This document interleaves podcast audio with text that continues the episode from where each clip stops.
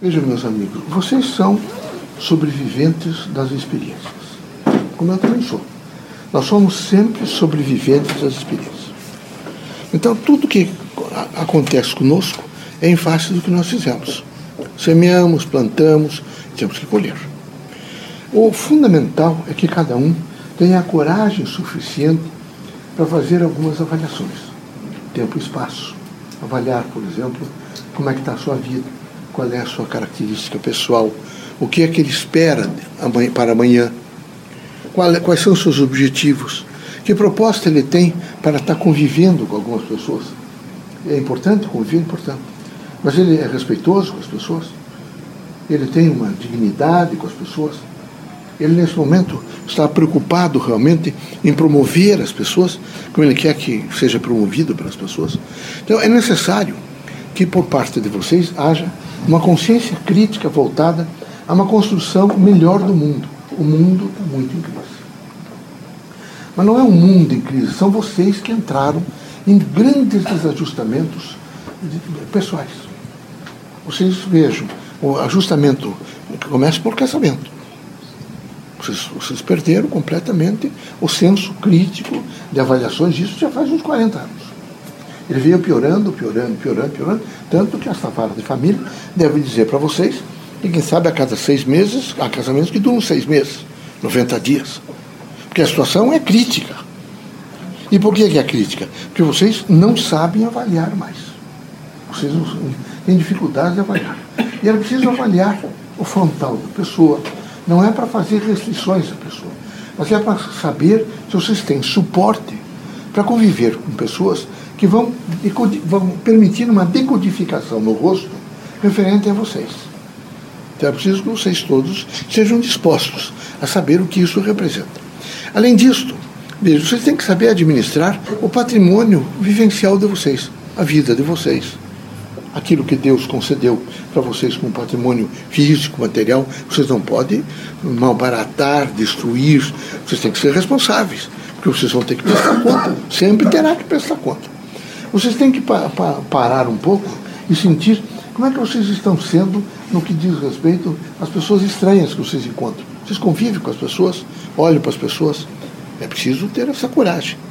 No que diz respeito ao Espiritismo, é preciso cautela. Vejam, eh, os, os anunciadores das coisas ruins se fazem imediatamente videntes. Eles eh, detonaram sobre a obra de Kardec um processo onde eles possam se utilizar dos recursos daquilo que está escrito para fazer utilização pessoal, para, nesse momento, se lucupletar através daquilo que não pode se lucupletar. A doutrina dos espíritos, quando se diz espiritismo, e na, na, no sentido prático, ela não tem preço, tem valor. Nada dentro do centro espírita é precificado. Tudo é feito dentro de uma ordem humana, de uma ordem moral e de desprendimento. Então é preciso que os irmãos todos estejam, sejam muito cautelosos na orientação às pessoas. Esse é um momento que há muito preconceito. Um momento, vocês não imaginam que preconceito seja contra só os negros ou contra os, os, os uh, estrangeiros que vieram para cá. Não, é contra quem é pobre. Eles são contra os pobres. O problema, o preconceito é contra o pobre. É aquele que não pode manipular dinheiro. Está claro isso. Mas é, isso é uma decepção. E além, não deve ter preconceito contra ninguém, mas muito menos porque a pessoa, nesse momento, está lutando com a vida, está desesperada para, evidentemente, às vezes alcançar um emprego, para viver com dignidade, criar seus filhos. Então vocês vejam que o preconceito, ele é hediondo. Ele é preconceito em todos os sentidos, ele diminui as pessoas. É necessário que vocês sejam muito fortes, cautelosos, que sejam sempre prontos a, quando encontrarem um ser humano, seja ele amarelo, preto, branco, não é? o que acontece? É um ser humano. Essa criatura faz parte da minha vida. Ele compõe a humanidade que eu componho. Eu não posso destruí-lo, aviltá-lo. Eu não posso desejar a ele o mal. Eu tenho que desejar-lhe o bem. Não é? Eu tenho que, quero que ele seja saudável, que ele tenha amor, que ele sinta o respeito que eu tenho por ele. Mas, ao contrário, dentro da casa espírita é uma lástima que as pessoas fiquem mandando recados para os outros que falou com o espírito desencarnado. Então nós temos que ter uma linguagem que para aprumar e não desaprumar, uma linguagem para reorganizar e não desorganizar mais, uma linguagem que incentive a esperança, que dê, evidentemente, oportunidade de apoio, que ele se apoie nas coisas que ele acredita. Essa é a nossa mensagem. É uma mensagem viva, integrativa, inclusiva, e ela permitirá que vocês todos possam entender a significação de vocês como médium em campos diversos, na casa, na rua, na, na vizinhança, nos parentes, nos estrangeiros, enfim, nas pessoas todas que vocês estão vivendo. Que Deus abençoe vocês todos, que vocês sejam muito fortes, muito fortes, uh, para vencer todas essas coisas, e que não, não sejam assim decadentes de, de falta nem de fé e nem de otimismo. Eu preciso ser otimista, sempre otimista. Vocês sabem que eu tenho uma clientela, eles vivem embaixo de marquise. Alguns. Eles vieram lá do interior, rolaram para cá, com aquela sacanada, vocês conhecem. Não é? E coitados, e sentados, mas eles, estão, eles são tão poderosos no sentido da fé, que vocês conversarem com eles, vocês veem como realmente, quem sabe, vocês aprendessem muito se estivessem próximos. Amanhã estará melhor eu vou sarar, amanhã eu vou estar melhor. Não, hoje eles não puderam me atender lá no hospital de clínicas, mas amanhã eles vão me atender. Então eles têm, o sofrimento foi tanto e tão grande que eles aprenderam a esperar, sem se revoltar. Eles são pacientes, vejam, no sentido até mesmo de, de esperança de que o ser humano olhe igual a eles, olhe mais para eles e faça-lhes alguma coisa de bem. Então eu espero que vocês sejam pacientes, não a ponto de não ter, de estar em inanição, de não, não saber reagir, porque né, espiritismo não é deserção. Espiritismo não é deserção. Ninguém, vocês vão aprender o espiritismo e dizer, vão fazer deserção do trabalho, não se preocupam mais, não tomam banho, não, é? não limpam a casa. Isso não é possível uma coisa dessa. Pelo contrário. É? O espírito tem que estar aprumado, tem que estar uma dimensão, não é deserção. Então, veja, a nossa mensagem é cognitiva? É. Nós trazemos conhecimento para vocês. Nossa mensagem afetiva? É. Aliás, nós andamos, nós todos espíritos, todos os congressos que fazemos, nós, aqui também você faz congresso, não pense que é só vocês, né? Esses congressos todos eles só trazem uma única coisa. As pessoas estão amando pouco. Eles não são mais afetivos. E achei interessante o que um, desses espíritos disse num último encontro falem com um menino entre 17 e 27 anos. Como vai você bem? Nenhuma palavra mais. Está feliz? Sim. Não responde nada mais do que monossílabos. Sempre. Sempre. Eles são absolutamente fechados e, calcados neles mesmos, horríveis. Alguns, nesse momento, inclusive, caminhando para a esquizofrenia.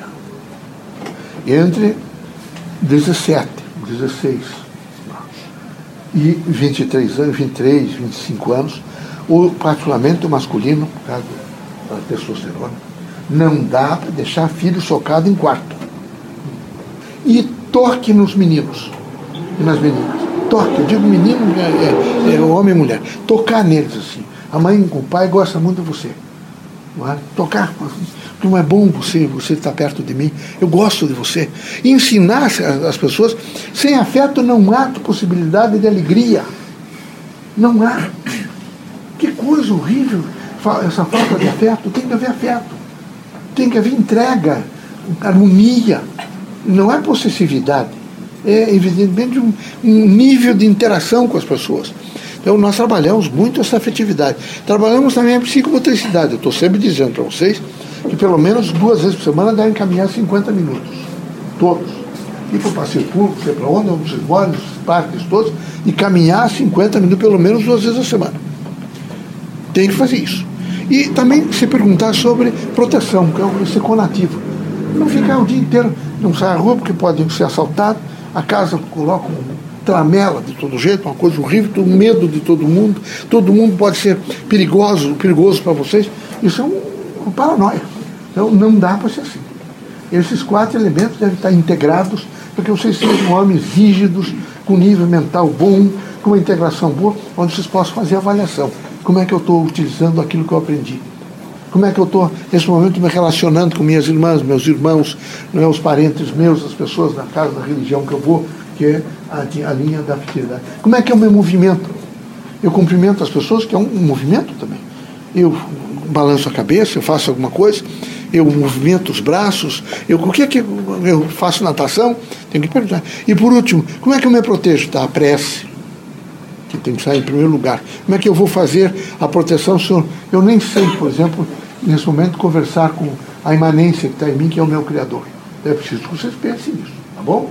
Deus os ilumine, Jesus os ampare, que vocês sejam muito fortes, vivenciem valores positivos, sejam alegres, felizes. Eu já trouxe quatro palavras para vocês. E fiz, ensinei para vocês aquela acupuntura né, sem agulha. É excelente para dormir. Alguém de vocês já fez? Dorme-se imediatamente.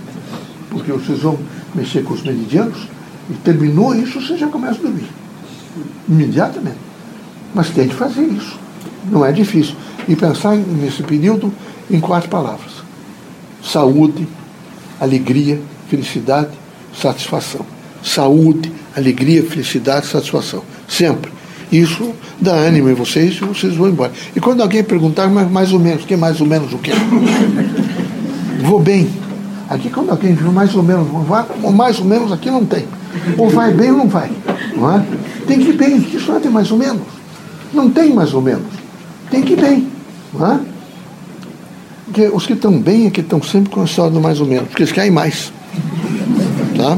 Os coitados que estão mal, às vezes, vai estar muito bem. Não é? Deus seja conosco.